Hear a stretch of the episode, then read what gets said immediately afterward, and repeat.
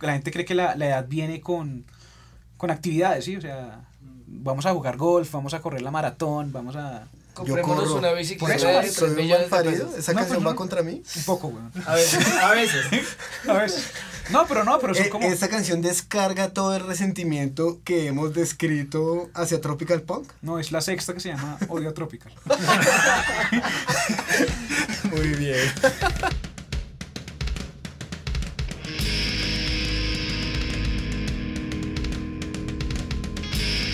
Bienvenidos a otro episodio del Neo Travelcast, un programa que le rinde homenaje a la escena musical independiente de Colombia. Yo soy Daniel Falqués Y yo soy Mauricio Gómez. y estas son las historias de músicos, idealistas y personajes que hicieron y hacen parte de nuestra escena. Les recuerdo que se pueden suscribir al podcast en sus plataformas favoritas para que siempre estén al tanto del episodio más reciente. Simplemente busquen Neo Travelcast y de paso nos dejan una reseña para que cualquier persona que le interese este contenido la pueda encontrar con facilidad.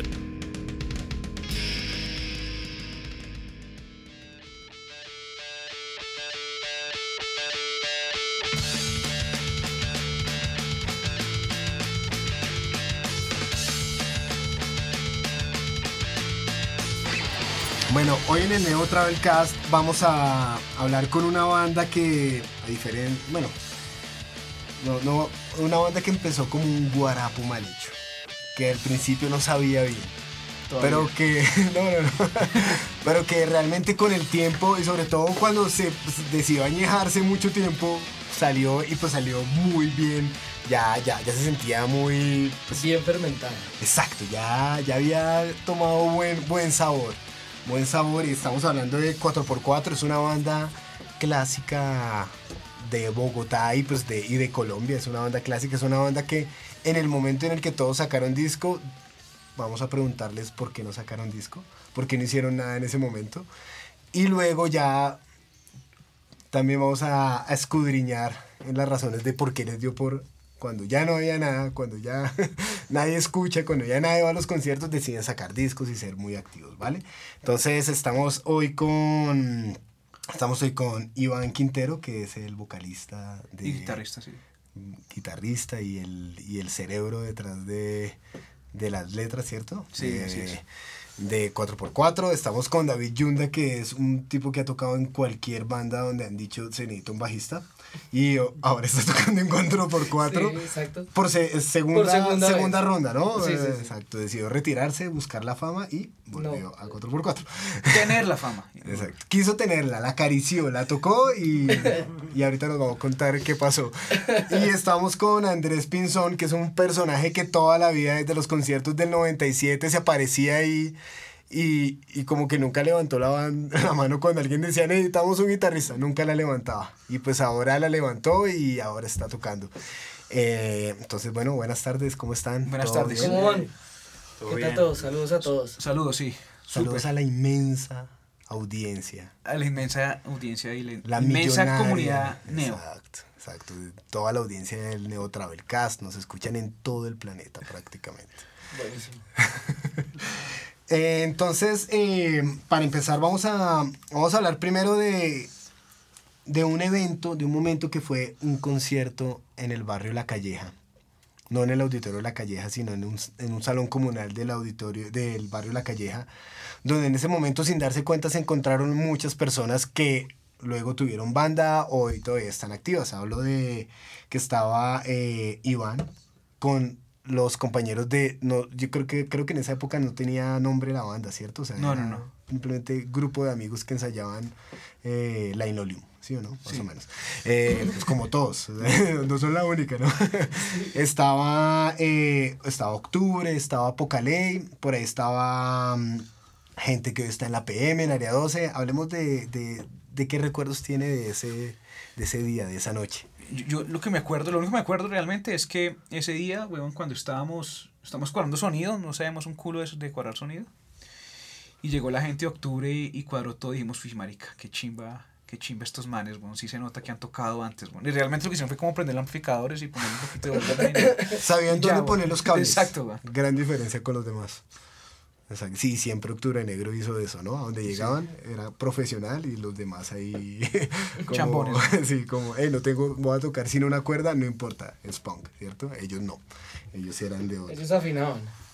Sí, exacto. Entonces en ese momento ya existía lo que antes era 4x4 o no? ¿Cómo fue el inicio de la banda? ¿Quiénes eran? ¿De dónde salió la idea? Vea, realmente la, la banda nuestra, pues, es una banda que sale del colegio, somos amigos del colegio básicamente. Eh, y el barrio, de la calleja ahí donde está, donde usted cuenta. eh, nos gustaba el punk, ¿sí? Y por cosas, digamos así, de, de, de, la, de la escena y demás, empezamos como a conocer las personas que estaban metidos en, en el punk. O sea, era vecino, digamos, del, del, del baterista de Poca Ley.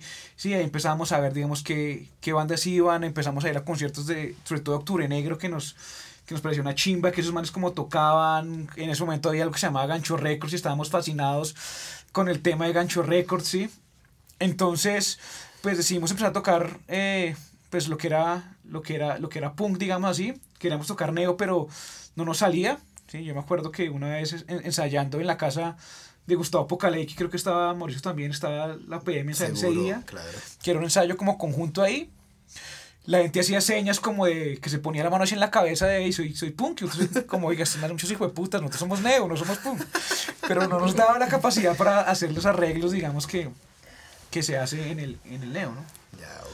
De ahí nos llamábamos rasgo indígena, que después se volvió pues 4x4. ¿Y por qué se llama rasgo indígena? Por marica, porque Lleguemos un poco más al... O sea, ¿a quién, qui- quién decidió que eso era un nombre de una banda neo? Y, o sea, Marica. pues usted sabe ya por qué nos hacíamos el, la cresta con la mano, ¿no? Sí, sí, sí, realmente rasgo fue, indígena. Marica, no. Lluvia de ideas y salió, weón, y dijimos, sigamos con esta vaina y no le pusimos bolas y, y salió así, weón. Es como granizada o barrial de ideas. Sí. Pero bueno, salió mal. Mal. Y, y venga, pero quiero irme un poquito antes. ¿Usted cómo, cuál es la primera banda que oye? ¿De- ¿Cómo llega al género? ¿Cómo empieza a escuchar esto? ¿Quién le prestó el primer cassette y le dijo, Es que a mí me prestó el cassette de un amigo de, de un barrio de, antes de la calleja. Tenía un cassette de Rancid y un cassette de, de NoFX, weón. Me prestó esas vainas y me parecieron del putas. Obviamente no había mucho, mucho acceso a, a la música. Y después creo que la banda que, que- o sea, que como siguió así fue Dos Minutos, que también empezó a lanzar vainas así cuando lanzaron Postal 97, Valentino al cine y todas esas cosas. Yo empecé como a, como a apasionarme con la música. O sea, puedo decir que las bandas gringas fue Rancid, NoFX, pero bandas en español tal vez fue Dos Minutos. vale, listo? Todo en el colegio, weón. Todo en el colegio. Eh, ¿de en, qué colegio? Angloamericano. Muy bien.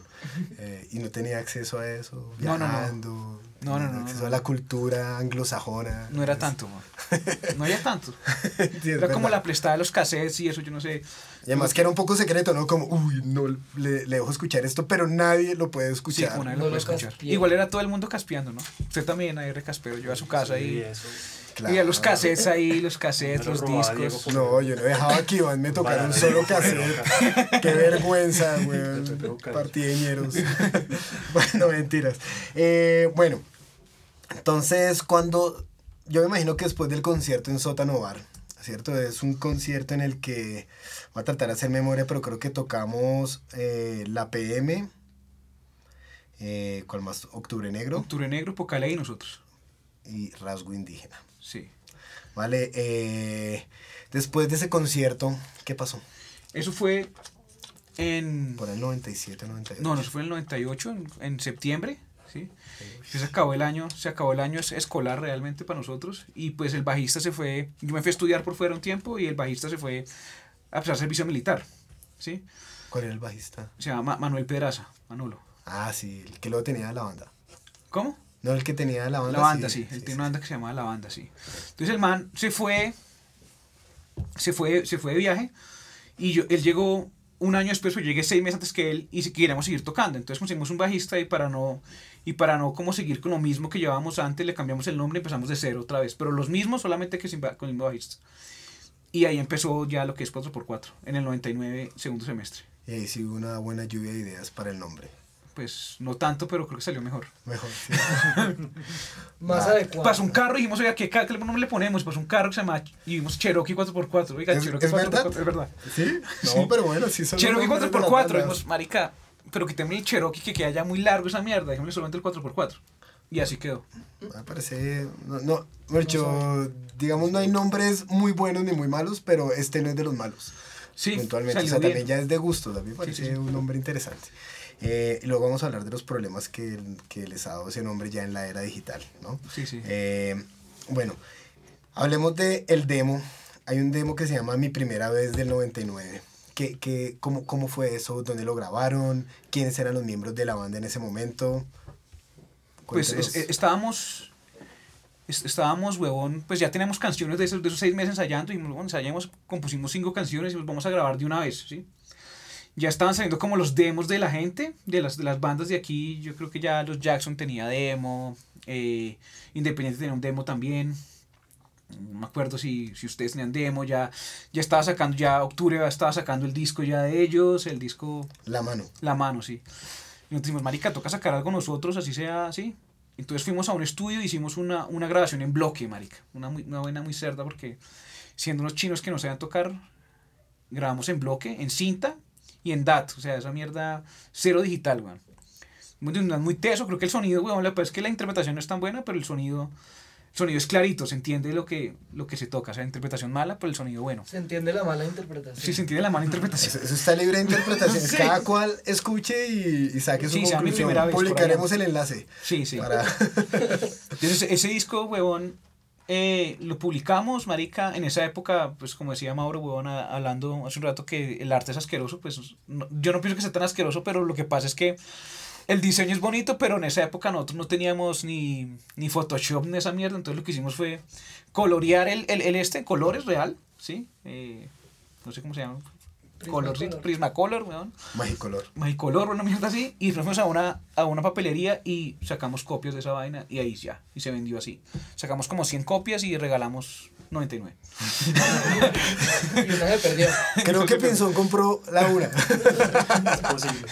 Pero está. Vale, listo. Eh, bueno, y, y, y gracias a ese demo, ¿qué, qué pasó? ¿Tocaron más en vivo? Estábamos, nosotros, nosotros tocamos, yo creo que nosotros empezamos ahí, ese demo nos ayudó, no sé, pues ya estábamos en la parte de lo que era la escena inicial de Bogotá, ¿sí? En ese momento estaba Macondo, que era donde tocábamos las bandas eh, pequeñas y tocamos con todas las bandas, yo creo que de la época en Macondo, tocamos Macondo cada ocho días, yo creo, todas las bandas, ¿sí? Durante... Más o menos. sí. ¿sí? Eh, ahí, pues, bueno, esa fue la mejor época, yo creo que mm, la más divertida, por lo menos, porque uno tenía un plan realmente y se sentía identificado con una, una subcultura y hicimos muchos amigos muy chéveres en ese momento. Es cierto. Eh, ¿cómo, ¿Cómo le impactó a 4x4 la época Candy? Seamos honestos, ha- hablemos, hablemos la verdad. Pues bueno, la época Candy a nosotros lo que hizo fue que gente de su banda y, y otras bandas bueno, son, sacaron a uno de nuestra banda y lo volvieron... ¿A quién? Pues no, el man no era Candy, pero sí era muy aficionado a las fiestas ¿Quién? electrónicas. Toca el bajista. Ah, sí, uy, sí, claro. Entonces el man empezó a gustarle mucho la música electrónica y ahí tuvimos un- una crisis, weón. Y creo que todas las bandas de Bogotá tuvieron crisis por culpa de la música electrónica.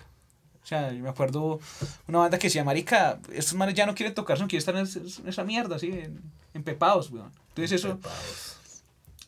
Es cierto. entonces eh, en la época Candy eh, llegó, llegó duro, sí, y, y ahí salió el bajista que tenemos en ese momento.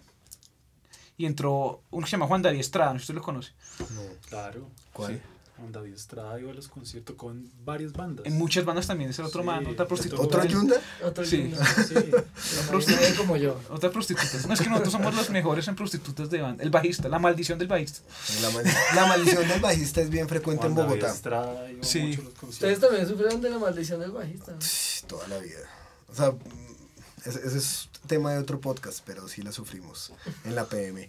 Eh, bueno, listo. Ahora hablemos de, de cómo logran que los inviten al Neobox. O sea, voy a decir que no era difícil que uno lo invitaran al Neobox, no porque, no porque invitaran a cualquiera, sino porque en serio la, el espíritu de eso fue todas las bandas que entraran, ¿no? Y cómo logran ustedes hacer parte del Neobox. Eh, y pues hablemos de, de, la, de la persona que los invitó, cómo hablaba esa persona. Pues, marica, lo que pasa es que pues estaba, estaba Tropical haciendo el New Travel, ¿no? En la misma época, más o menos. Sí, como un año antes. Sí, no nos invitan ni, ni mierda. ¿No los invitamos? No, no, no. ¿Pero por qué? Tuvo que haber una buena razón. ¿Cuál No sé, weón. De, de rabonada, weón. Alguna cosa que. ¿Pudo haber sido de Rabonada? Sí, ¿O sí. pudo haber sido porque de pronto ustedes no estaban como en la jugada? No, si estábamos en la jugada, weón. No, en serio. Claro, claro. Uy, aquí es memorial de agravios, aquí empiezan las quejas. Sí, sí. y así termina el podcast de 4x4. Muchas gracias. De, de No, de- no, de no, no sé. Entonces, ¿Y quedaron ustedes resentidos con nosotros? O No, no, no. No, re- no, realmente, pues, no. Malparidos, picados, creídos. no. No, pues realmente en ese momento no estábamos tanto pensando en eso. O sea, como que. Ok. Pues bacano. Antes nos gustó el, el Neo Travel y salió la segunda onda que fue el, el Neo Box, ¿sí? Sí. Que como de bandas un poquito más nuevas, yo creo. Y, y, y, y las quedamos por fuera del, del, del Neo Travel. Las, las más nuevas las quedamos por fuera. Las viejas las quedamos por fuera. Entonces estaba. Me acuerdo que estaba un día. Estaba, había sacado Pocaley el disco. Sí, el hoy el- acá. Sí. mañana. Y estaba estrenándolo en Tower Records. No sé si se acuerdan. En Estaba claro, sí, ese es Entonces estaba ahí. Fasari, que era el dueño de Devil's Records. Sí. Y nosotros teníamos un demo ahí y dijimos, oiga, marica, vea, ¿qué puede hacer con esta mierda? Y el man nos llamó y nos dijo, bueno, lo que va a hacer es voy a hacer un compilado y si quieren Pero métanse ¿cómo ahí". lo dijo? Sea, ¿Cómo era el, el acento? Marica, yo no soy tan bueno haciendo acento argentino. Diga usted, acento Yo, argentino. no, yo tampoco Creo soy- que Fasari, no. Fasari tampoco era bueno haciéndolo. Él tampoco no fue bueno haciendo ese acento. Ahorita vamos a hablar de a las malas, porque es un, es un dato curioso, pero sigamos. Entonces lo, les dice, venga, los voy a meter. Sí, los voy a meter y creo que nosotros fuimos de las pocas bandas que el man nos pagó la, la, la grabación, porque muchas de las bandas, huevón, pusieron plata, grabaron y... Aquí, aquí es muy importante, a las malas pagó por, por su grabación. Sí, nosotros Y pusimos la 4x4 no. No, Eso, bueno, ah, me acabo de enterar. y todavía no me pagan nada Qué más. lindo, ah, eh, be- bellezas, bellezas por que no se por la- a- nosotros entramos como parte del paquete que el man, de las bandas que el man, que el man puso, que puso Apocalea, ¿Y nosotros. por qué y- ustedes sí? No y sé, a las malas no. No sé, weón. De pronto nosotros teníamos ya el ¿Eran demo. mejores o qué? No, no ¿Pero ustedes les tocó ir a grabar o con el demo No, que le pasaron no- el man No, nosotros ese demo nos tocó ir a grabar y fuimos y nos Ah. pagó horas de estudio en un, en un estudio que el man tenía. ¿En Sirio era no? Yo no me acuerdo, marica. No, era el Era uno por allá en, las, en, la, en la avenida La Esperanza. Sí, sí, sí. Sí, sí, un edificio por allá. Como Carlos- cerca de la embajada, cerca de la embajada. por la embajada, sí, Pero sí. nos Lo fue que luego fue, se me olvidó el nombre, pero ya, ya sé Luego lo es. pasaron a la 80 y a la Sí, a 14 con la- 86, a un edificio. Eso sí. Pero no fue tan bien, porque ese día los manes tenían audición de Rock al Parque. Entonces tenían como medio día para que para montar y todo. Dijo, toque todo rápido, marica, y tocamos toda... En un día hicimos las dos canciones. Se nota, no mentiras. No, sí, sí.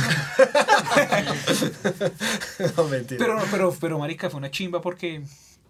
O sea, nosotros no hemos estado en un compilado y los compilados yo creo que en esa época era la vaina más puta que hay. Claro. O sea, lo que, le- lo, lo que, lo que lo dejaba usted sonar, ¿sí? Entonces, eh, creo que el compilado, el, el, a diferencia, digamos, de mucha gente, la, mucha gente odia a Fasari, ¿sí? Porque, digamos, mucha gente que estuvo involucrada con el man, le, le iba mal porque el man le sacaba plata, ¿sí? Eso, eso, eso- de pronto le sacó plata, los estafó, algo así. No se puede decir que en 4x4 el man lo que hizo fue ayudarnos porque nosotros nos cobró plata y nos difundió gratis, man. Ok, uno de los pocos beneficiados. No, de- toca, toca sí. decirlo, weón, ¿sí me entiendes? Son datos y hay que darlos. Eh, bueno, venga, David. eh, Vamos a dejar de hablar con Iván. Tome agua un ratico. Eh, Iván, eh, perdón, David. Sí, me está acostumbrando a hablar de, eh, de Iván. Eh, David, eh, ¿cuántas bandas lleva usted hasta hoy? No, pero no, tampoco llevo muchas. ¿Por ahí unas 70? No. Tengo. Empecé con A las Malas. Luego tuve una banda con unos costeños de Cartagena, Un César, día. un día. Luego. No, también ya. Y bueno, Árbol de Ojos y 4x4. ¿En serio?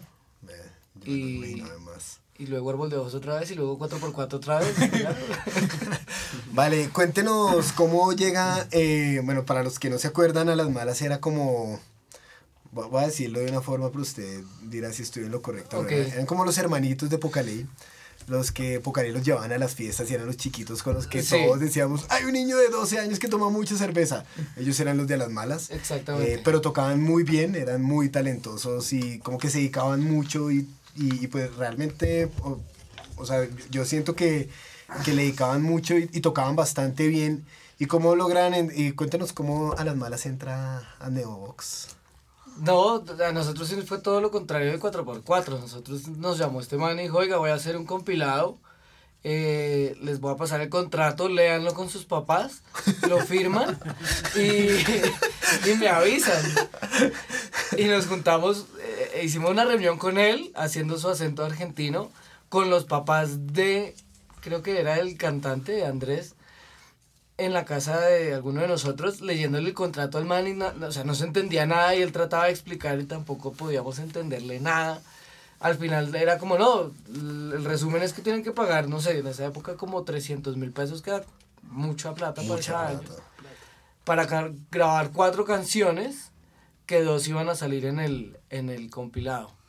Y que supuestamente se devolvía con las ventas y no sé qué, y el contrato decía eso, pero pues claramente nunca se vio un peso. ¿Qui- ¿Quién de- firmó ese contrato? ¿El papá de quién?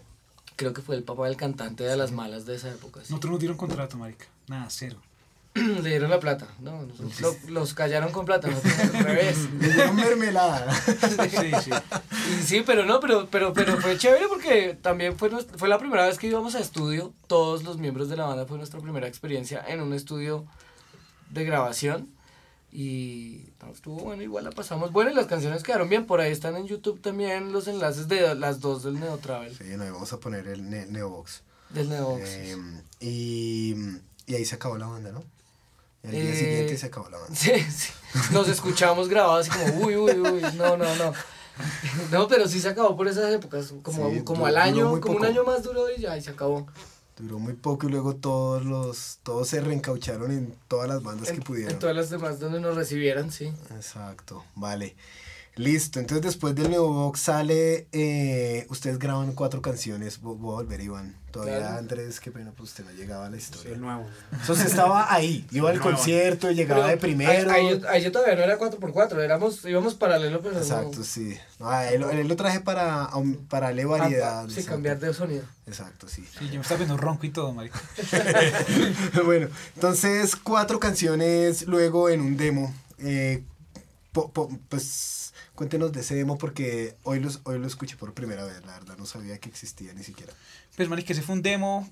Obviamente grabar costaba plata y toda esa vaina. Y teníamos un amigo que trabajaba en un estudio que se llamaba Sonido a su lado. Entonces, Se acuerda? llama, todavía existe. Sí. Que, y el man era Francisco Botero. ¿Usted acuerda de Francisco Botero? Él, él era como de la escena hardcore. Sí, claro, el de, de frente, creo. Botero era de frente, creo. Sí, él era de escena hardcore y el man había estudiado ingeniería de sonido en Estados Unidos o algo así. Y el man se estaba puliendo en la, en la, pues en, en el arte de, de grabar, weón. Y el man nos dice, hey, weón, tengo un espacio, me está empezando el estudio de noche. Vengan y graban, marica.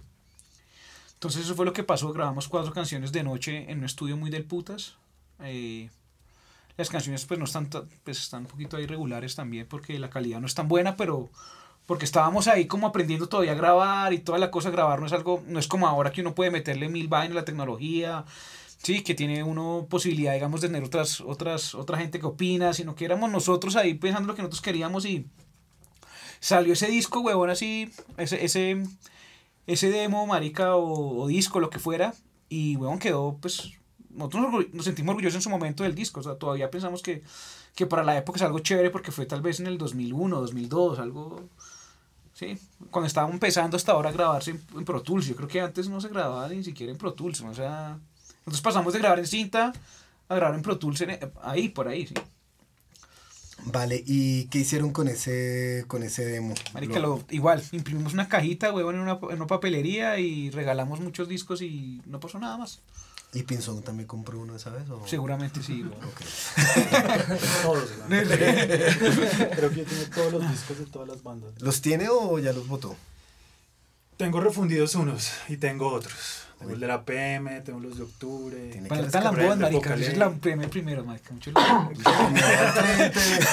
Pero no, ¿cuáles son que- los discos de la PM? Yo creo que el primer disco No, de es- La discografía, tiene la discografía completa, ¿Completa? la PM. No, ¿La tengo- primera edición o la no, segunda? Me acuerdo que tenía el Neo Travel Kit. El Neo Travel Kit. Esos discos sonaron mucho y para nosotros que no estábamos en bandas, por ejemplo en Chía oíamos ese disco a matar, ¿no? O sea, el, el Neo Travel Kit, porque era una chimba, o sea, las bandas gringas, We Snapper, todas esas bandas que estaban en ese Travel Kit con bandas bogotanas Y ese disco nosotros lo tenemos vuelto nada, los que tocábamos en Expo lo oíamos mucho. Tom Sawyer, Independiente, estaba, era una chimba. El disco como tal era muy bacano y se mueve mucho. Y el Neutral Kit creo que también fue un éxito. El Neutral Kit. Digo, el, ¿Y el el Neutral Kit?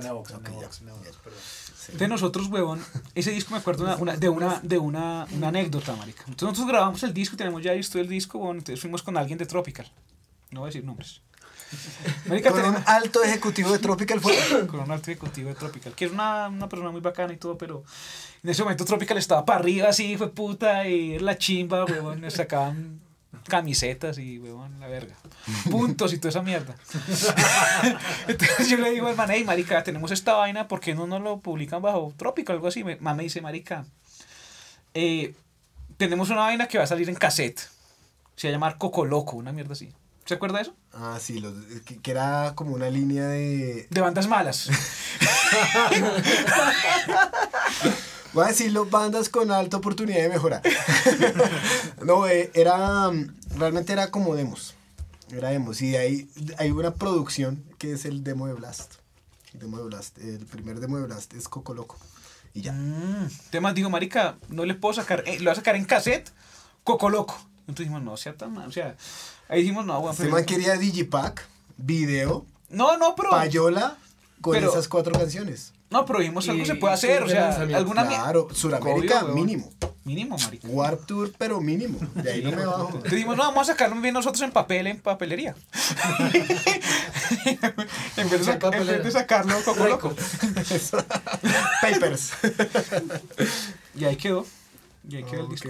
Eso es una anécdota. Pero, oye, pero ¿crees el resentimiento hacia Tropical Pop? Este, no, es que Pero este- ¿qué va? Pero ese, ¿qué año vamos? Entonces, 2001 y, y ya dos veces como Marica, gonorreas. traje un cuchillo y todo. y le eché ya a la, a la puerta. Eh, bueno. No, ya, pues me, me pone, no me acordaba de eso. Menos mal yo no era ese alto ejecutivo, era yo. No, usted era más, más alto todavía. Ah, yo era el, El jefe, CEO. Ya, listo. Eh, no, eh, bueno, triste, triste anécdota. Me gustarían anécdotas más divertidas. Yo, yo, yo, tra- yo voy a hablar de una anécdota a ver, divertida con 4x4. De las pocas cosas de las que, me, me he dicho, 4x4 tenía algo curioso y era que el guitarrista salía en Comcel. O sea, Sí, que sí, era, sí, era como, ¡ay! Es un man que. Y entonces todas las viajes decían, es divino. Pero pues el man lo único que hacía era salir con un celular, eh, riéndose. Y no Pues- en muchos lados, marica. ¿Sí? Se man era el, Era- el dios de las propagandas. Sí, el man era el, el puto de Bueno, propagandas. Marco, Marco, un gran tipo realmente. Lo recuerdo con cariño porque muy, muy buena persona. Sí, hacían top buena en el neoforo de esa época. Hacían De los más lindos. de los más lindos y el man sí estaba en la primera fila ahí de los más ¿En lindos. serio? sí. Y no me acuerdo. Porque usted no estaba, yo tampoco, güey. No se acordar, güey. vamos a estar, güey. Si hubiéramos estado, güey, pues nos acordaríamos. Pero... Oye, sí, ni la novia de uno votaba por uno. Era votaban por los otros. obvio. votaban por obvio. los otros, Sí. Por los que realmente querían estar, con los que querían estar. Exacto, sí, oye, qué triste esa vaina. Qué triste, pero bueno, esa es la historia del neo, ¿no? Ser feo y ya. Sí, güey. Ser feo y cantarle a las viejas. ¿Usted por qué le cantaba tanto a las viejas? Pues, usted era un marica, enamorado del amor, usted era Vea, un, nosotros podemos decir que 4x4 realmente es una banda... un un- No, no, no, nos gustaba el género. O sea, es que en esa época el, el género pop, pop punk no estaba como, o sea, hasta las bandas de aquí en Bogotá eran muy como lo que se dice skate, o todo eso así. Lo que podría decir esa vaina, sí, y nosotros empezamos a es- escuchar muchas bandas de pop punk y nos gustó mucho y nos pegamos mucho a ese género. Yo creo que eh, estábamos independientes y nosotros solamente al principio de ese género, ¿sí? Creería que sí. Y nosotros, pues, al igual que nos quedamos pegados en esa vaina hasta, hasta ahora, ¿sí? Y, la consecu- y, y lo que habla el género es, es, es eso, del amor, de la... Y somos consecuentes con el género, por lo menos, en ese momento. En ese Hasta ahora. momento. Me encanta trazar esa línea. Sí, sí, sí. En ese momento. bueno, Y como nos cascaban tanto las viejas, weón, pues, marica, ¿qué más le cascaban? ¿les cascaban? Sí, ¿Cómo pero nos... así? nos Desamor. Sí, de mucho desamor, colegio. Era ¿Alguna- fácil cantar de eso. ¿Alguna canción que usted diga, o sea, es una canción que le, que le llega al alma porque la compuso llorando? No, ninguna, marica. ¿No? No, o sea, no. ¿Pura ficción? ¿O, Sí. hay, o, hay, o hay historias de la vida real en No, eso? todas son historias de la vida real. ¿Sí? Pero no lloraba, weón. ¿No? Sí, No, no, estrellas. No, La de las estrellas. no eso, es, eso es alegre antes, una dedicatoria, sí. Pero es que la tocó dos veces, ¿no? O sea, la grabó dos veces. Sí, la grabamos dos veces. ¿Por qué?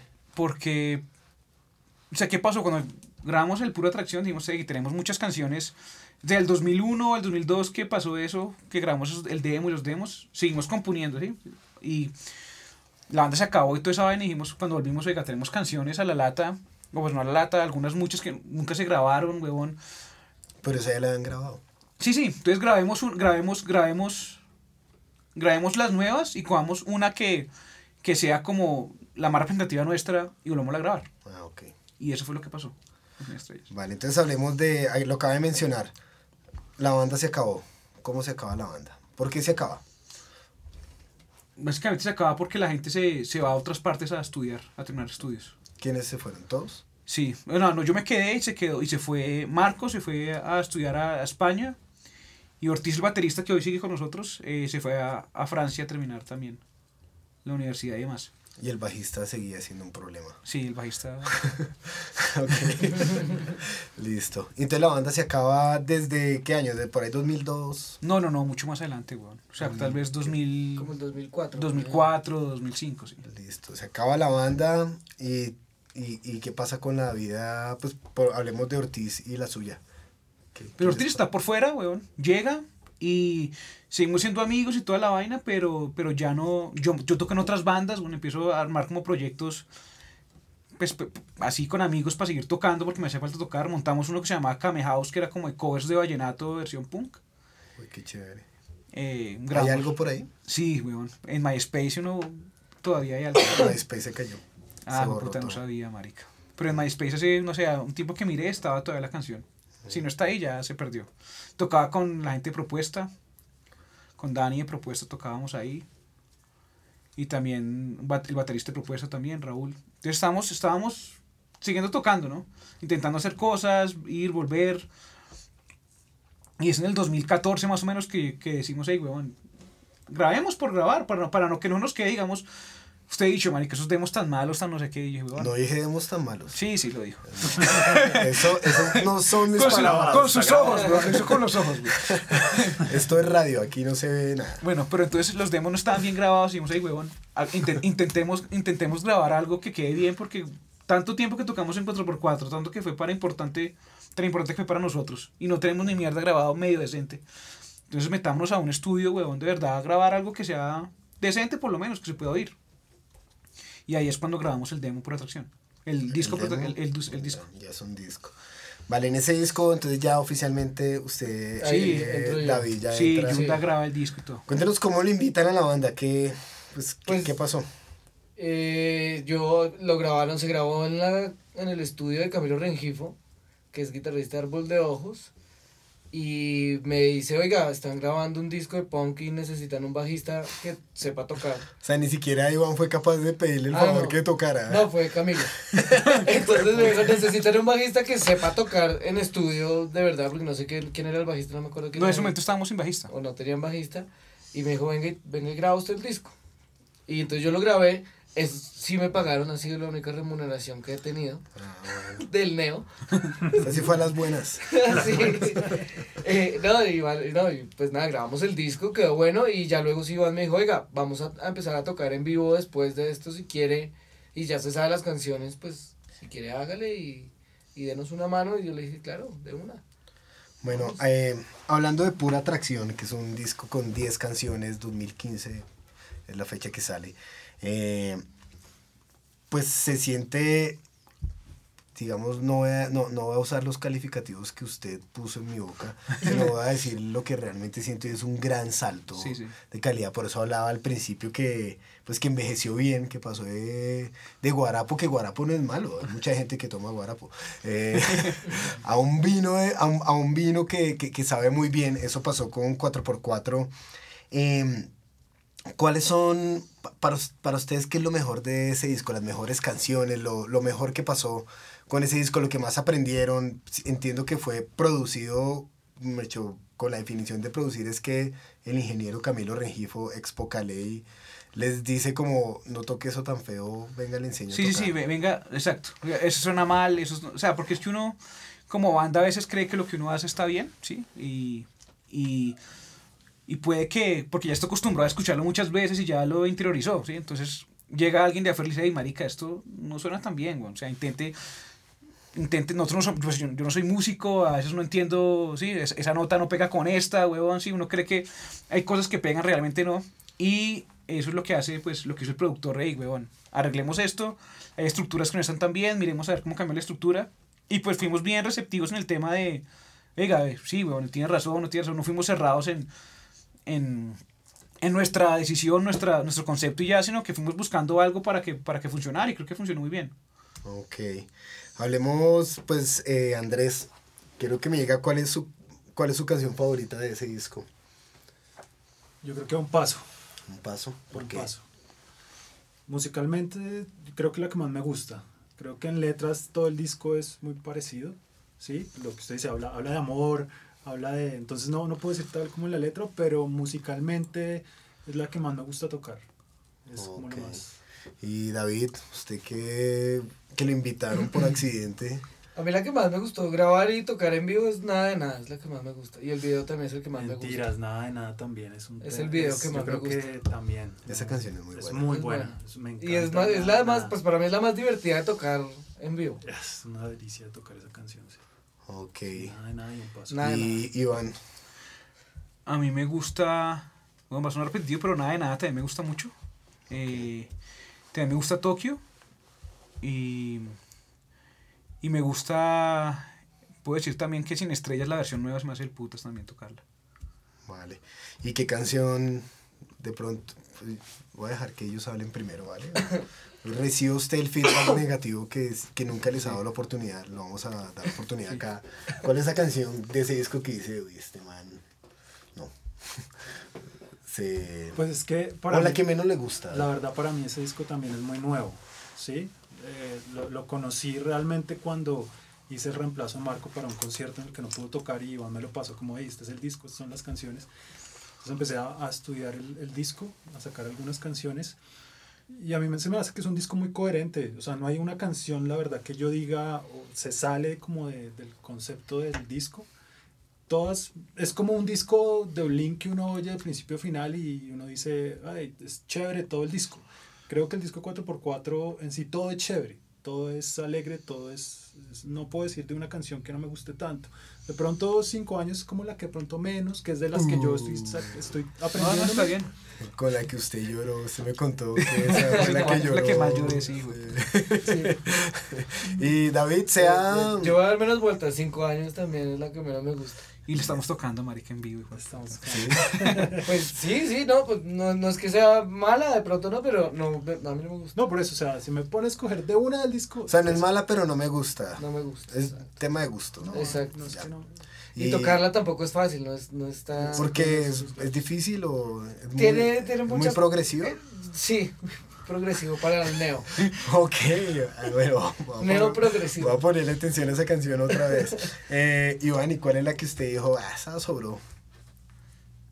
Marica, a mí, a mí el disco me gusta también todo, pero eh, de pronto la, la menos consecuente también puede ser No hay lugar o Cinco años también. Vale, listo. En, en ese... mm, ¿qué, ¿Qué hicieron con ese disco? ¿Lo prensaron? ¿Lo...? Marica, ese disco se sacaron algunas copias, un fracaso total en ventas. ¿Y fotocopiadas A en diferencia de las o- anteriores, este fue un fracaso total en ventas.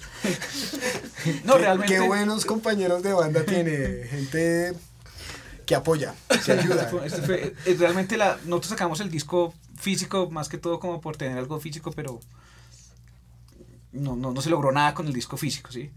En redes sí, sí se subieron a todas las redes, está, se subieron hace, en el 2015 subieron, aunque volvimos a, a, a, a sa- a sacarlo hace poco, volvimos a subirlo, porque teníamos muchos problemas con el nombre. Ok. Eh, 4x4, pues hace 20 años estudié 4X4, sí, cuando tú buscas en un sitio, marica, en YouTube, 4X4 es una camioneta, no logras encontrar nuestra banda por ningún lado. En Spotify habían como 20 bandas que se llamaban 4x4 y en todas nos metían en los catálogos de las otras bandas. O sea, si usted busca 4x4, una banda de reggae del Congo, eh, y era la más fuerte que había. Después nosotros, eh, pues tomamos la decisión de decir, "Ey, va- vamos a cambiar el nombre, cambiamos el nombre en letras 4, X 4 en letras también. Y ahí vamos, tenemos pocos seguidores también. porque volver a empezar es, es, es difícil, pero, pero, pero ahí va. Ok. Y bueno, como pues digamos un- un- algo, algo muy interesante recorriendo la, la historia de 4x4 es que viajan al... ¿Cómo se, cómo se dice? El South by Southwest, ¿cómo es? South by Sí. Southwest. Eso, Far Samsons. Eh, viajan allá, ¿cómo, ¿cómo logran entrar allá? ¿Qué pasa allá? ¿Qué aprendieron allá? Pues bueno, viajar allá, eso es una experiencia... o sea, Pues primero, ¿cómo hicieron para, para, para se, participar? se aplica, bueno, usted entra a la página del South by Southwest, sube su Demo, el EPK, sí. la música, los videos, las vainas de prensa. Acabamos de tener, estaba fresco el, el, el pura atracción y por una curaduría ya le dicen a uno si pasa o no pasa. Ok. Habíamos escuchado el disco de- del festival porque bandas de aquí ya habían ido y, y nos parecía del putas y logramos pasar, ¿sí? Lo, lo, lo, lo chistoso de esa vaina es que nosotros esta- éramos la única banda de rock de Colombia realmente. Entonces, ir a un festival donde todas son de, huevón, no sé, marimbas, música tropical y esa vaina y ser la única de rock fue, fue chévere. Y bueno, ¿y qué, qué hicieron allá? ¿Tocaron un concierto, dos conciertos? Tocamos dos conciertos, tocamos un concierto acústico con el Centro de Convenciones eh, y tocamos un concierto ya, ya full, con, para una para un festival, o sea, ya hay como sponsors, o sea, hay un sponsor que coge, digamos, yo, yo tengo un showcase y escogen, digamos, las bandas que le interesaría que estuvieran en el showcase.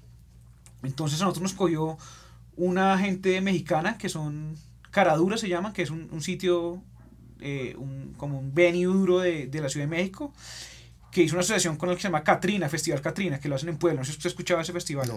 Es un festival grande, entonces esos dos festi esas dos entidades se unieron y sacaron, hicieron el showcase de ellos para ese año. Y ahí estuvimos nosotros. ¿Y qué tal les fue? Nos fue súper bien, weón. Sí, la gente Sí, hubo bailaba. reseñas buenas y todo de nosotros. eh, Fue una nota, weón.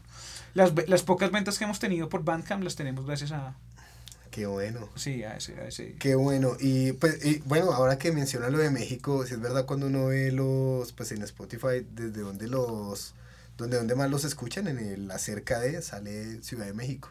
Tienen ahí, ustedes tienen un público por ahí En México, sí. latente y que no, no los han invitado como... No, nada, todavía no hay suficiente público para que nos inviten, pero sí, sí tenemos una. Una, una, al- algo, algo nos Pero no les escriben en redes sociales, hola, te escribo desde México o algo así. Y cuando sacó el, salió el disco con protección, sí nos escribieron de México un par de veces. Qué chévere. Fue chévere, sí. Bueno, esto es abrir fronteras. Listo, y bueno, ya, y ya al- después del 2015, me imagino que con ese disco hicieron conciertos, Sí, aparte tocamos. de, de, de ese festival, ¿qué más hicieron? No, tocamos aquí en Colombia muchas veces, en diferentes partes. Tocamos en Villavicencio, en Medellín, ¿sí? Bogotá muchas veces. Estuvimos bien activos por un tiempo. El año pasado sí fue el año que no tuvimos, que no hicimos mucho porque estábamos pensando en el disco, en este disco que se ha salido ahorita. Y, eh, ok, entonces viene un nuevo EP que ya tenemos título para este EP. Eh, Estamos pensándolo. O sea, Ok. sale, sale pronto. Está saliendo con esta entrevista, mejor dicho. Exacto, se supone que ya, ya para este momento deberíamos tener nombre, ¿no? Sí, sí, estamos discutiéndolo. Probablemente. vale, y bueno, entonces tuve la, pues el privilegio de, de escuchar el, el nuevo EP, ¿cierto? Porque es un EP, son cinco canciones, Sí. ¿no? Em, digamos, Iván, la banda me lo compartieron, me lo compartieron para escucharlo. Y pues lo primero que siento es que cambió radicalmente lo cursi y lo, y lo, lo, lo sentimental, lo amoroso de la banda, sino que ya las letras son totalmente diferentes. Hablemos de, de ese cambio. Pues bueno, la- las, las canciones fueron grabadas en el 2015, pero eran canciones muy viejas de 4x4. No, no, estoy hablando de. No, de, estoy, de estoy la- por- por Ah, estoy ya, hablando, ok, eran ok. muy viejas de 4x4, en la época de los 20, güey, más o menos. De los 20 nosotros. Ya pasaron, pasaron 20. 20, Otros 20. otros 10, y ya pues ya no hablamos de eso tanto, sino, y, y es lo que sí queríamos, y, y cuando estamos grabando Ortiz, el baterista, me dijo, marica, busquemos que las letras no sean tan cursis como era anterior, porque ya no, ya no cuajan con lo que somos nosotros ahora, ¿sí? Entonces yo creo que el disco sí va más acorde con lo que somos hoy en día nosotros. Bueno, ahí detecto que hay un problema de feedback en esta banda porque 20 años después, Ortiz le dice a, a Iván e Iván le hace caso. Sí, es- sí, es sí. algo interesante. Sí, es ¿no? interesante. No, yo también lo pensaba, no es que Ortiz me dijera y yo dijera, ay, weón. Yo también lo tenía en mi cabeza y también dije, marica, sí, ya es muy Ah, cursi". porque usted lo tuvo en la cabeza, sí, ve, hay un problema de feedback en esta banda, hay un problema de Yo lo tuve en la cabeza y Ortiz me lo, me lo reforzó. Ok, eh, bueno, ahí ahora vamos a poner un pedazo de, de- de una canción que se llama ¿Qué va? Eh, esa canción, quiero que nos cuente qué, qué va, qué va con esa canción. Lo que, pa- que va lo que habla es, weón, de, de lo que la gente lo ve a uno, digamos, los amigos, no sé si le pasa a usted también, weón, que los amigos de uno, este marica con 38 años y todavía tocando música de niños, weón, ¿sí? Así lo ven a uno muchas personas. Eh, y lo que dice la canción es, bueno, no me importa porque yo no toco ni por plata, ni por fama, ni nada, sino porque nos divierte tocar. ¿sí? David sí toca por plata. Sí. Y está acá por plata. O sea, es que termine rápido la entrevista porque Está cobrando Hora por hora. está cobrando en este momento.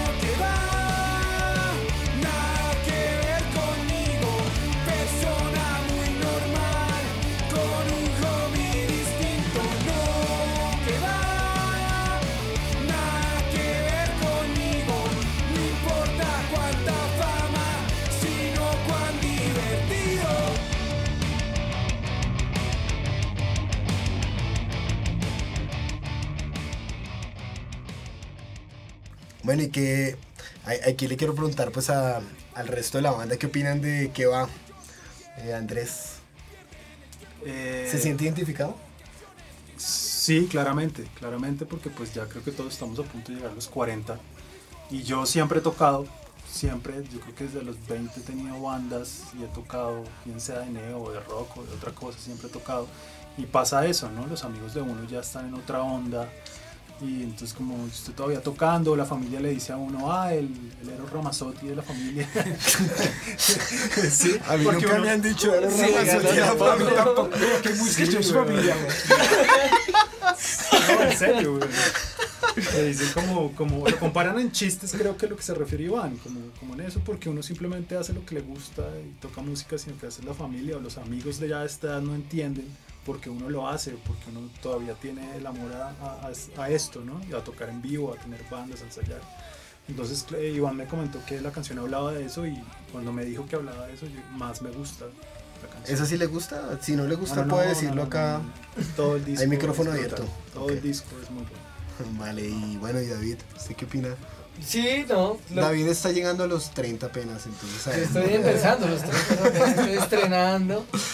Todavía no me siento tan mentiroso. No, sí, pero sí se siente muy identificado. Lo que pasa es que, digamos que desde la época de, de los conciertos de Macondo, los, el, el grupo de amigos con el que he estado es el mismo. Entonces todos hacemos lo mismo. Entonces, a diferencia de Iván, no me pasa que tenga amigos que juzguen por esas cosas. Porque todos hacemos exactamente lo mismo.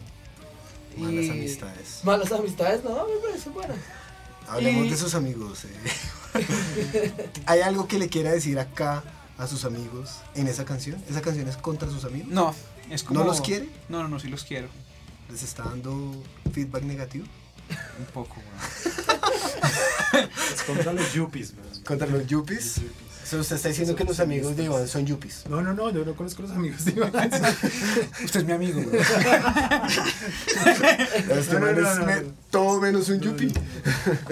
Creo que los yuppies como lo contrario a los rockeros, güey. Creo que se les dice como a esas personas pues que están en otra época de su vida.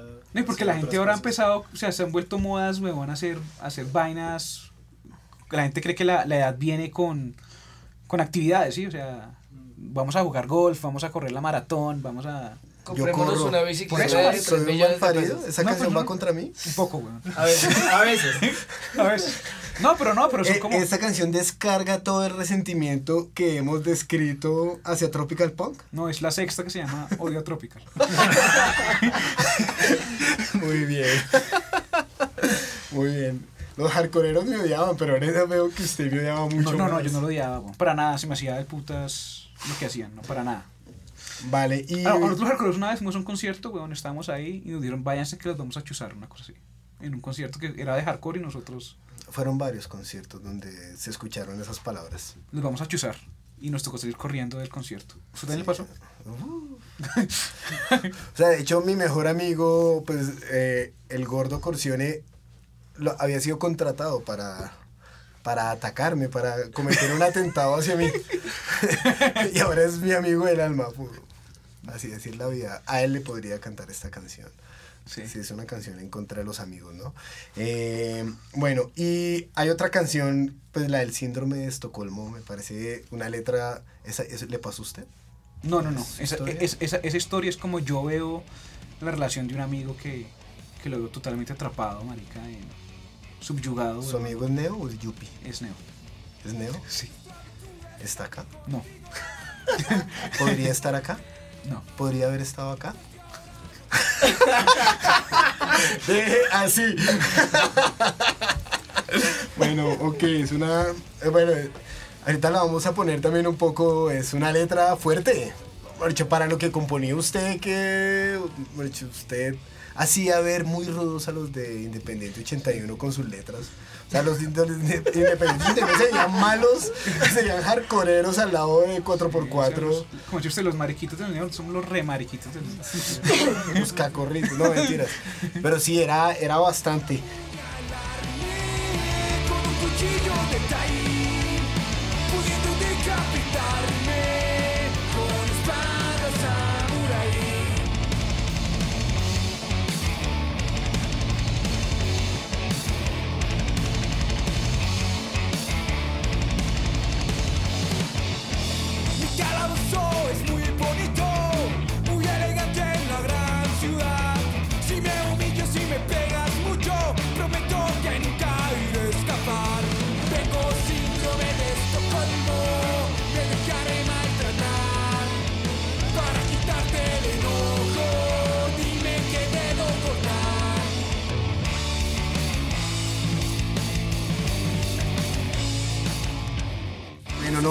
¿cuáles son los planes, expectativas con este disco? ¿Qué van a hacer Pues, con este EP? Nosotros queremos sacarlo en, en, en, en redes, sacar un par de, de videos también y ver qué pasa con el disco. Creemos que es un disco que está muy bien grabado, muy bien hecho, está con mucho corazón la vaina y, y esperaremos a ver qué, qué pasa, bueno, sin nada de, de aspiraciones locas, sino Bueno, importante a todos los amigos de Iván, si les dice vengan que los voy a invitar a hacer un video, díganle no, porque esa canción es contra ustedes. totalmente. No acepten esa invitación. Pero eso me parece importante hablar un poquito de, la, de eso de la producción, ¿no? De la producción. Sí, sí, la Eso, producción se hizo aquí en, en Bogotá, en InMotion Studios, lo hizo Camilo Rengifo de ¿Otra vez? Calais, sí. Nuevo, nueva- otra, otra vez. El disco se, se grabó acá, lo produjo eh, Camilo y se mezcló y se masterizó en Estados Unidos, en Nueva York, en un estudio que se llama Nada Recording. Nada Records que ha grabado ahora. Han grabado My Chemical Ro- Romance y cosas así por el estilo. Ok, o sea que nos vamos a empezar a maquillar y todo. Ya estamos eso. maquillados acá, no se da cuenta. Pensamos que esto era con video. Yo sí lo vi llegando usted con una bolsita con cremitas, pero Con no sabía que era para maquillarse. No, Con Records es un estudio que, que es conocido porque bandas de- han grabado allá famosas. Bueno, y hablemos de eso, es que es muy es más barato que acá, son mejores. No, Enseñémosle a los demás. Realmente, huevón, el, el, para las, las bandas, yo creo que las, las, la calidad de afuera tienen experiencia cuando es específico en un género. Digamos, nosotros buscamos un estudio que hubiera mezclado el género y que hubiera masterizado el género. Aquí definitivamente hay muy buenos gente que hace máster muy bien y que mezcla muy bien, pero están enfocados a otros a otro tipo de rock o a otro tipo de sí, de música, ¿sí? Acá puede ser gente que está nominada, digamos, donde masterizamos el primer disco, el primer disco est- están nominados al Grammy, pero están nominados por Silvestre Dangond y por la Totona Mo- Momposina, cosas así. Allá es una vaina que es más enfocada al rock, o sea, los, los gringos han estado mucho más más eh, ¿Usted cree que los gringos son más rockeros que los colombianos? eh, en cuanto a grabación, sí. Bueno, Se ha sacado más producciones allá que hasta acá. ahora me entero. No, ¿Usted cree? No sabía. ¿No? No sabía que... no, mentiras. Es, es- es muy importante lo que dice porque A ver, la primera banda que escuchamos que sí eso fue Mujiganga, ¿no? Que se fueron a Sí, grabar con allá. Pero en, en el Neo Travel Cast nos hemos enterado que, por ejemplo, Acme mandó a mezclar eh, también en Estados Unidos. Eh, Blast ahorita con lo que... eh, Blast también le- está trabajando con ellos, los de... creo- Un, un realmente nosotros fuimos a, llegamos a este estudio gracias a Blast. Escuchamos la música de Blast, lo último, y nos pareció muy bien cómo está masterizado. Y por recomendación de ellos y, y por concepto nuestro también nos pareció del putas trabajar allá con esta gente. Vale, sí, exacto. Eso es muy interesante y, y pues habla mucho que, que en esta era, ¿no? Es, pues es enviar los archivos por WeTransfer Transfer y pagar por y no es- PayPal. no, ya no es tan Exacto. difícil como antes. Y es, y es, y es, weón, es- no es más caro que acá. No es más caro. ¿Está diciendo que gente como David Yunda son careros? Sí, carísimo. Pero yo no me dedico a eso. Yo no.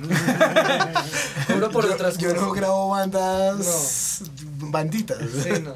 Yo No, grabo- no, no, no, no, no. Digamos, yo creo que la grabación se puede hacer acá en Colombia, ¿sí? Sí. Porque aquí para grabar, para captar hay, o sea, hay mucho donde, do- donde, pero mezclar, digamos, y masterizar existe. O sea, si uno tiene la posibilidad y quiere tener la experiencia y hacerlo afuera, lo puede hacer. O sea, acá también seguramente va a tener un muy buen producto, si lo hace acá, pero si lo hace afuera no vale la pena experimentarlo y, y tener la experiencia de hacerlo. Vale, qué bueno. Eh, Andrés, ahora vamos a darle un espacio grande a usted porque mm, pues quiero hablar primero de... ¿También fue el ingeniero el que lo invitó a ser parte de 4x4 o igual sí lo invitó? ¿O No. usted se autoinvitó? Diga la verdad. No, no, no, no, no. La, la historia es que yo estaba tocando en Puncorama, estaba Nicolás Villamizar, y como un fin de semana antes de un concierto, o dos semanas antes, me llamó y me dijo que Marco no podía tocar un concierto 4x4. Entonces me dijo como, hey, 4x4 lo necesita, puede aprenderse estas canciones para este concierto. Y yo le dije, de una, claro que sí. Entonces eh, estudié las canciones y toqué en ese concierto, que fue en Café León fue, estuvo bien bacano, bien chévere el concierto, pero fue solo ese concierto ya, Marco seguía en la banda. Entonces hasta, hasta tiempo después, hasta ahorita fue que volví a entrar. Iván me llamó. Usted sacó a Marco. No, Marcos no, no, salió, yo no él- no. se- salió. Ok. Eso sí, no sé, cono- no conozco esa historia muy bien. ¿La quieres saber? No, no, no, decir no, No, pues ya No, no, no, fue sus problemas con no, sus amigos no, no. ya... No, ya- fue ya amigable, weón, fue muy amigable, fue muy amigable. O sea, Marco realmente es, sigue siendo mi amigo, amigo del colegio, weón, es un amigo de toda la vida. Pero el hombre ya no quería, ya no se sentía identificado con la música y, con, y ya no quería de pronto tocar más con, pues, o sea, el compromiso que tiene tocar, weón. O sea, tocar, ensayar, meterle, es un egreso, weón, 4x4 no es un un egreso, es, aparte de eso, es tiempo, es muchas cosas, él tiene su familia también, ¿sí? Entonces él dijo, ya, ya no me siento cómodo tocando acá, quiero, seguimos siendo amigos y hago un paso a un lado. Nosotros ya sabíamos que yo, yo, yo, marica, es, es un noviazgo, usted sabe, una banda es un noviazgo, weón, de 20 años, yo, sí, viendo y viniendo, 20 años y, y, él- y, y nosotros empezamos a notar cierto desinterés en él, como, hey, weón, ¿sí? Como con una novia le empieza a usted, lo deja en visto, marica, y usted empieza a llamar y no le contesta y esa vaina. Ah, ok. Y nosotros con Ortiz, este man nos va a echar, weón. Este man nos va a echar, weón. Hasta que dijo, oiga, necesitamos hablar. Uy, necesitamos hablar. Yeah. Y lleve, me voy de la banda, o sea, no fue echado ni nada, sino... Antes, bueno, él sa- salió bien, bueno, salió... ¿Y él sigue persiguiendo su carrera en el modelaje? No, ya no. ¿No? No, es más, es más, eh, yo llamé a Iván porque yo estaba sin tocar y yo llamé a Iván y le dije, "Hey, cuando, cuando necesite, así sea por reemplazo, me avisa. Se autoinvitó. No, sí. sí. Fue así, ¿cierto, Iván?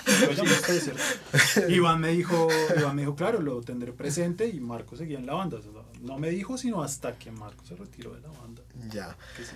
Bueno, y Andrés, usted es un personaje pues muy, muy, digamos, muy, con, muy consistente en toda la historia de, de, pues, del punk y de, sobre todo del punk melódico en Bogotá. Cuéntenos qué ha sido lo, pues, qué, qué- qué ha sido lo más chévere que ha visto, qué, qué, qué impresiones tiene de, de, pues, de- desde el 97, 98 que usted empezó a ir a los conciertos Sí. hasta ahora que todavía va a los conciertos y llega puntual.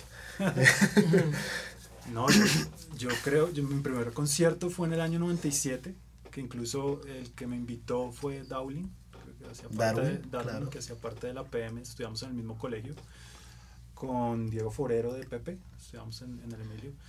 Y cuando Aulin me invitó a ese concierto, creo que fue las primeras bandas que vi fue la PM, La Chancleta, Pocalé y Los Rabones. Ese fue el primer concierto que yo fui y para mí ese concierto fue mágico. Realmente a mí eso me cambió la vida. Yo creo que de en adelante fue como, "Uf, qué chimba, yo quiero hacer esta mierda, pues, cuando estaba súper lleno. Eh, una anécdota es que me fue a recoger mi mamá. pero, pero eh, yo estaba muy pequeño, yo creo que tenía como, no sé, 16 años, 15 años, tal vez. o- A esa edad los de, la- los de las malas ya, Ya estaban. estaban- Ya, ya han vuelto de las clínicas. Volando. No, no, no. Oiga, ¿no se llamaba Carroña en esa época? No, no, Carroña fue en el Ah. 96. Ah, ok, ok. No, no, no, yo No es el momento de hablar de los nombres feos de las bandas. Bueno, ¿Se llama Carroña? Al- antes sí. Carroña Punk. Carroña Hombre, que usted me jodía por los indígenas. Gracias, Ah, David. me acordé por Dublin, me acordé por Dublin. Claro, Sí, sí. Carroña Punk. Así los conocí yo, Carroña Así Punk. éramos, Carroña. Era un nombre muy bueno, En ese momento sí. muy bueno. No, de- después de, de ese primer concierto yo seguí yendo a conciertos como público, ¿no? Porque yo no estaba en las bandas ni nada. Yo creo que está empezando a tocar hasta ahora. Y yo iba mucho a los conciertos, sí. Iba seguido, yo creo que fui a miles de Macondo y a otros en otras partes. A la PM los vi también por allá, cuando tocaban por allá en el sur o por allá en otros sitios con Independiente, lejos. Íbamos hasta allá a ver, a ver las bandas. No sé, había, hubo muchos conciertos en esa época. Y sí, siempre me ha gustado. Claramente hubo una época que ya paró. Creo que la escena paró mucho tiempo y las bandas hacían por su lado lo que podían. Y, pero yo creo que se está retomando. Creo que ahorita está, está volviendo. Creo que estamos volviendo a esto. Aunque sí, no es tan fácil. Uno ya habla con mayoría de las bandas están en receso o están, sí, o no están. Somos pocas las que estamos intentando como hacer discos ahora o ojalá sigan haciendo discos porque toca hacer. Bueno, yo, yo quiero que usted me hable de, de cuál es esa, no sé, ese motor o esa llama o esa cosa que lo hace usted pues y a, y a la banda seguir tocando cuando, como la canción bien lo dice, no es un negocio, no le compran los discos, la gente no va a los conciertos, nadie lo sigue en Spotify. Mejor dicho, ¿qué, ¿qué hace que uno siga teniendo una banda? Pues bueno, yo creo que eso ya es una A vaina los 40. De, una vaina de, de gusto, de, o sea, ya se olvidó algo que es parte de la vida de uno, ¿sí? Yo ya no me, ya llevo tanto tiempo tocando en bandas y este género, esa vaina, que, que cuando no estoy siento que algo me falta, o sea, no, es parte ya de, de lo que es la personalidad, ya es parte de mi personalidad, independientemente de qué tan bueno o malo que logre uno, que no logre, ya es parte de la personalidad de uno, ¿sí? Y yo lo comparo con algunos, eh, gente que sigue, que le gusta mucho el fútbol, eh, weón, estoy jugando fútbol a los 40, rodillón, weón, re malo jugando, o es bueno, pero igual sigue jugando y no está, no, no está logrando nada con el fútbol tampoco, o, va a correr maratón, bueno, usted no logra nada con el maratón, pero le gusta hacerlo. Ah, Es lo que nos, pues, yo creo que es lo que nos gusta a nosotros, weón, tocar, ¿sí? Sin, sin buscar nada, sino por gusto. Vale, sí, totalmente, totalmente cierto. Mismo caso, yo creo que en muchas bandas, Sí, o sea, las pocas que están activas o las que no se han declarado de, fun- de pues como muertas, pero, pero que están ahí, ¿no? No, se, no se declaran muertas, weón, porque uno siempre quiere tener como esa vaina ahí. Así le digan, a- así no está tocando, marica, yo por lo menos tengo mi banda y... Ahí está, güey, puta, y cuando le quiere decir volvamos, volvemos. Pero, pero yo quiero decir algo, es chistoso porque uno dice que bandas muertas, pero podemos, podemos ver a Octubre Negro hace poco los mismos tocando. Podemos ver a la PM tocando, podemos ver a 4x4 tocando, podemos ver a Pocaley en otra banda, digamos Árbol de Ojos, pero tocando. O sea, la gente, a pesar de, de que ya estamos en los 40, sigue tocando. O sea, no, esto no ha muerto. Una, una claridad, estamos cerca de los 40, pero no estamos en los 40, Exacto. ¿no? o sea, Están. No, pero los de esa época y los de la escena. Sí, de el pobre Iván no. ya está viejo, afortunadamente no es el caso de nosotros tres, No, pero no, Iván no. sí, hijo de puta. Sí, quisiera hablar algo también con que hemos hablado y es, y es de, del periodo, digamos, en que no estuvo Yunda con nosotros, tocó Nico Villamizar, que le agradecemos mucho por el tema, por el tiempo que, que tocó, fue muy importante. Él, cuando Yunda no pudo ir al South by Southwest porque estaba con muchos compromisos, en ese momento Árbol estaba como en el tope de, de todo. Entonces eh, Nico fue con nosotros y ahí siguió como dos años y fue una experiencia del putas con, con el tocar. Y creo que lo que pasa es que cuando alguien toca con nosotros, su otra banda Le va súper bien. le va súper bien. Entonces, Nico está con nosotros Me quiero autoinvitar. Quiero tocar. Entonces, weón, ya cuando yo tocaba con otros árbol de ojo le fue súper bien y ahora que, pues, que, que Nico tocaba con otras otras bandas también les va súper bien, ¿no? Que es Blast y en Overboys, que son, pues yo creo que Blast puede ser la banda ahorita que más está moviendo. Sí, yo creo que. Nicolás le gana a usted en bandas. Él, seguramente Él se ha sí ha tenido más bandas. Sí, es- De él hay que hacer un podcast. De solo todas las para bandas. que hable mal de cada una de las bandas. Para que diga lo que. Lo bueno nunca y lo malo. De toda la gente con Lo la que ha convivido, porque él sí conoce lo que es convivir con genios y figuras. Sí, claro. ¿no? O sea, siendo él pues también un- una personalidad, una personalidad fuerte, pucha, muchas bandas. Muchas bandas. Muchas bandas. Yo dije, marica, cuando estábamos tocando, que tocábamos que Nico estaba juicioso, yo dije, marica, el día que este man se cuadre, como estamos en la cola, va a llegar la novia, va, va a correr al primero y nosotros vamos a salir. O sea, era como el portaminas ese de minitos Sí, que sí. apenas ¡pa! Pero ustedes estaban ahí. Estamos a y este man se cuadra y pum, ya caemos. Ay, qué triste. Bueno, eh, hablemos de, de- de ustedes tres, que nos cuenten pues cuál es la banda colombiana como pues que más admiran, ¿vale? De- sobre todo el género. Eh, cuéntenos usted, ¿cuál es la banda que usted dice, uff, me parece increíble que usted recomienda a la gente que oigan el trabajo de ellos? Pues creo que pues creo que Octubre Negro fue una banda que marcó y ese disco a mí me marcó mucho el primer disco de ellos. La mano. El de la mano, sí, el Octubre Negro que creo que se llama así, ¿no? Octubre Negro. Octubre. Ese disco me marcó mucho y, y esa banda esa banda desde un principio pues me influenció mucho, creo yo. Y bueno, y aparte creo que la PM sin echar flores, ¡Eh! eh, la PM también fue una banda que Fue como así. no bueno, bueno, habla- hablando de la época, ¿no? Sí, Usted ya. le pasa lo que dice que deja la banda ahí al ladito para no sentirse que no tiene banda. Sí, creo que- creo que esas Le puede echar mano cuando no, quiera. no, no, no, ahora sí. Muchachos, no siento eso. Esas dos bandas creo que fue el inicio de, para mí, de- del neo, creo, de, de la influencia, pues, y por, por eso y armé bandas y por eso aprendí a tocar y creo que ahorita estoy en lo que estoy. Creo que fue por eso. Vale, David. Sí, yo de acuerdo con Andrés, a mí Octubre Negro me pareció y me parece todavía siempre de las, las mejores bandas que hubo en el que hay o que hubo en el movimiento. Yo ha- yo hubo mucho tiempo que dejé de escuchar bandas nuevas, por ejemplo, hablan de Blast y confieso que no he oído la primera canción de Blast. Se pierde una muy buena banda. Entonces Sí, voy sí. a- gracias a ustedes voy a empezar a escucharla o por lo menos la escucharé una vez. Dele la Eh, escuchadita, dele la sí, oportunidad. bueno. Octubre Negro siempre me pareció, bueno, siempre me pareció la única banda que se concentraba en que las voces sonaran afinadas, que las guitarras estuvieran bien, incluyendo, o sea, ninguna banda ni en las que estaba ni en las que demás lo hacía tan juiciosamente. ninguna como banda en la que está afina las guitarras. No, no, Pues yo- todavía no. No, eh. Duré mucho tiempo convenciendo a la gente de esta banda que por De favor comprar el afinador, un afinador. no, y Que no, yo estoy bien, vea, vea. yo Deme, deme mí, deme mí. Yo tengo oído, yo tengo oído. Entonces, eso me parecía, pues siempre me, me impactó desde, desde los 12 años que empecé a ver los conciertos de Neo, que una banda así, y, eh, también eso me llevó a mí como, ok, yo voy a hacer eso, quiero estudiar y hacer lo que me suene bien. Ya. No, yo que tuve la oportunidad de tocar con ellos en la banda de covers Poncorama, pues eh, cuando uno ya toca con ellos y ensaya con ellos, ahí es cuando uno se da cuenta, ah, ok, ya entiendo por qué eran así de buenos, porque... porque se- se- Afinaban. Sí, sí, sí, uno ensaya con ellos y ellos, hey, así sea una notica, sea lo que sea, las voces, las armonizaciones, todo, entonces uno dice, ah, con razón en esa época Octubre Negro sonaba como sonaba. Uno no, uno tal vez está en una banda y como, hágale a la maldita sea, ellos no, ellos... No tiene que hablar así de 4x4. eh, Iván, cuéntanos. No, vea, a mí, a mí la banda, yo creo que a todo el mundo Octubre Negro le marcó cuando era más pequeño. Yo creo que esa fue la banda que, que a todos nos marcó. Esa me gusta mucho la mojiganga también, se me hace el puto la mojiganga. Y hoy en día creo que lo más que mejor están haciendo es Blast. O sea, Sí.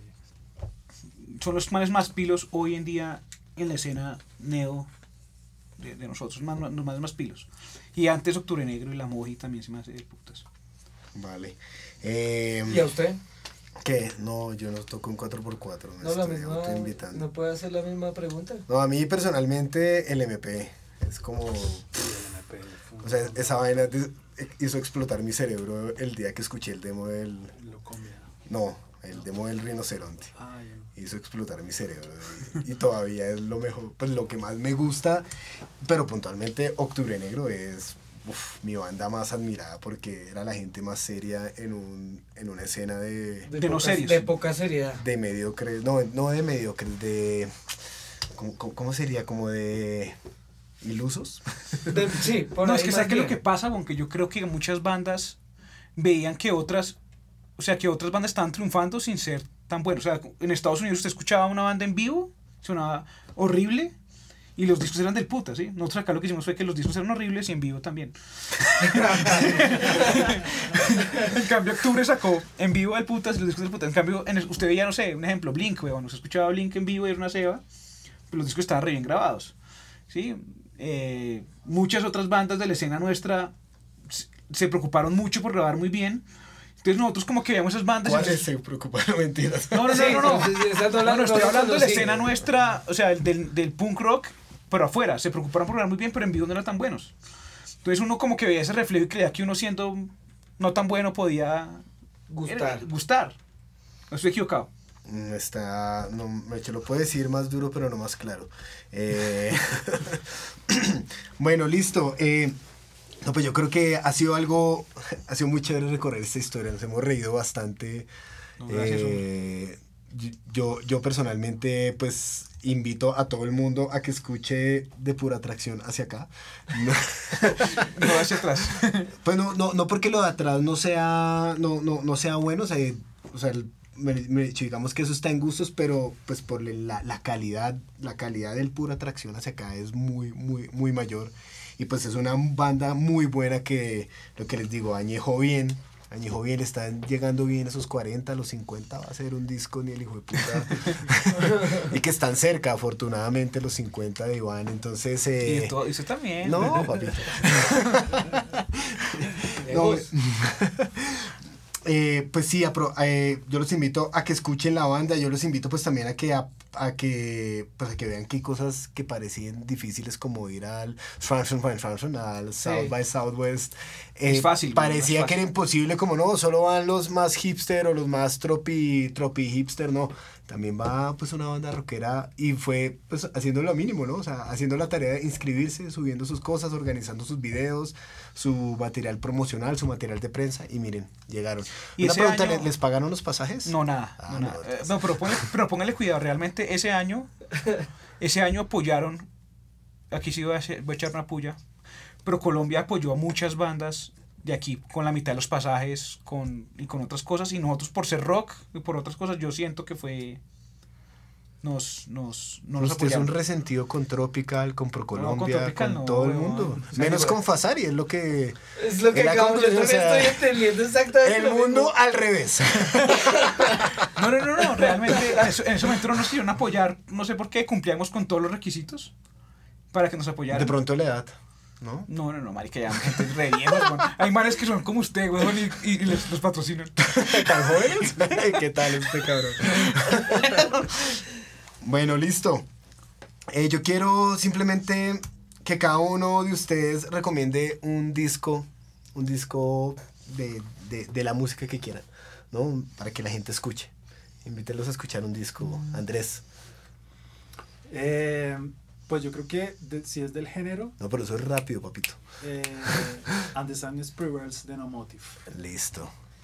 No me acuerdo el nombre, pero el Pero es el penúltimo favorito de él. El último, el penúltimo de, de Propagandi. Pero no me acuerdo el nombre, yo soy pésimo para los nombres. Victory Lap, ¿se llama? No, ese es el último. Ese es el último, el anterior. Supporting Cast. No. Mm, No, no me acuerdo el nombre, pero me parece buenísimo. Brutal. Lo tengo en repeat, pero no, no me, ya no hago como antes de sentarme a leer las letras y eso. Solo ya, lo era rápido, era rápido. Eh, Y mi, mi disco favorito de todo, todo el tiempo es At Your Age de Homeground. Coinciden que es de los mejores discos de pop punk de la historia. Perfecto en cada, en cada cosa. Vale, listo. Muchas gracias. Mucha suerte. Escúchenlo. Todos los enlaces, todos los discos. Vamos a incluso enlazarlo en los demos viejos, pero pues hay que... No, no neguemos, no neguemos. no, no, estoy orgulloso, eso, eso es parte de Vamos nosotros. a subir fotos de Iván con cresta en rasgo indígena. No, usted nunca tuvo cresta, ¿sí? No, weón. Pelo pintado, ¿no? Sí, sí, tuve eso, No lo tengo. Si puede, si, si la puede facilitar al equipo de producción que está aquí. Sí, sí, Aquí. Nosotros. Exacto, que está aquí con nosotros. Bueno, muchas gracias, mucha suerte. Gracias. Y nos vemos la próxima. Nos vemos. Vale. Gracias a ustedes.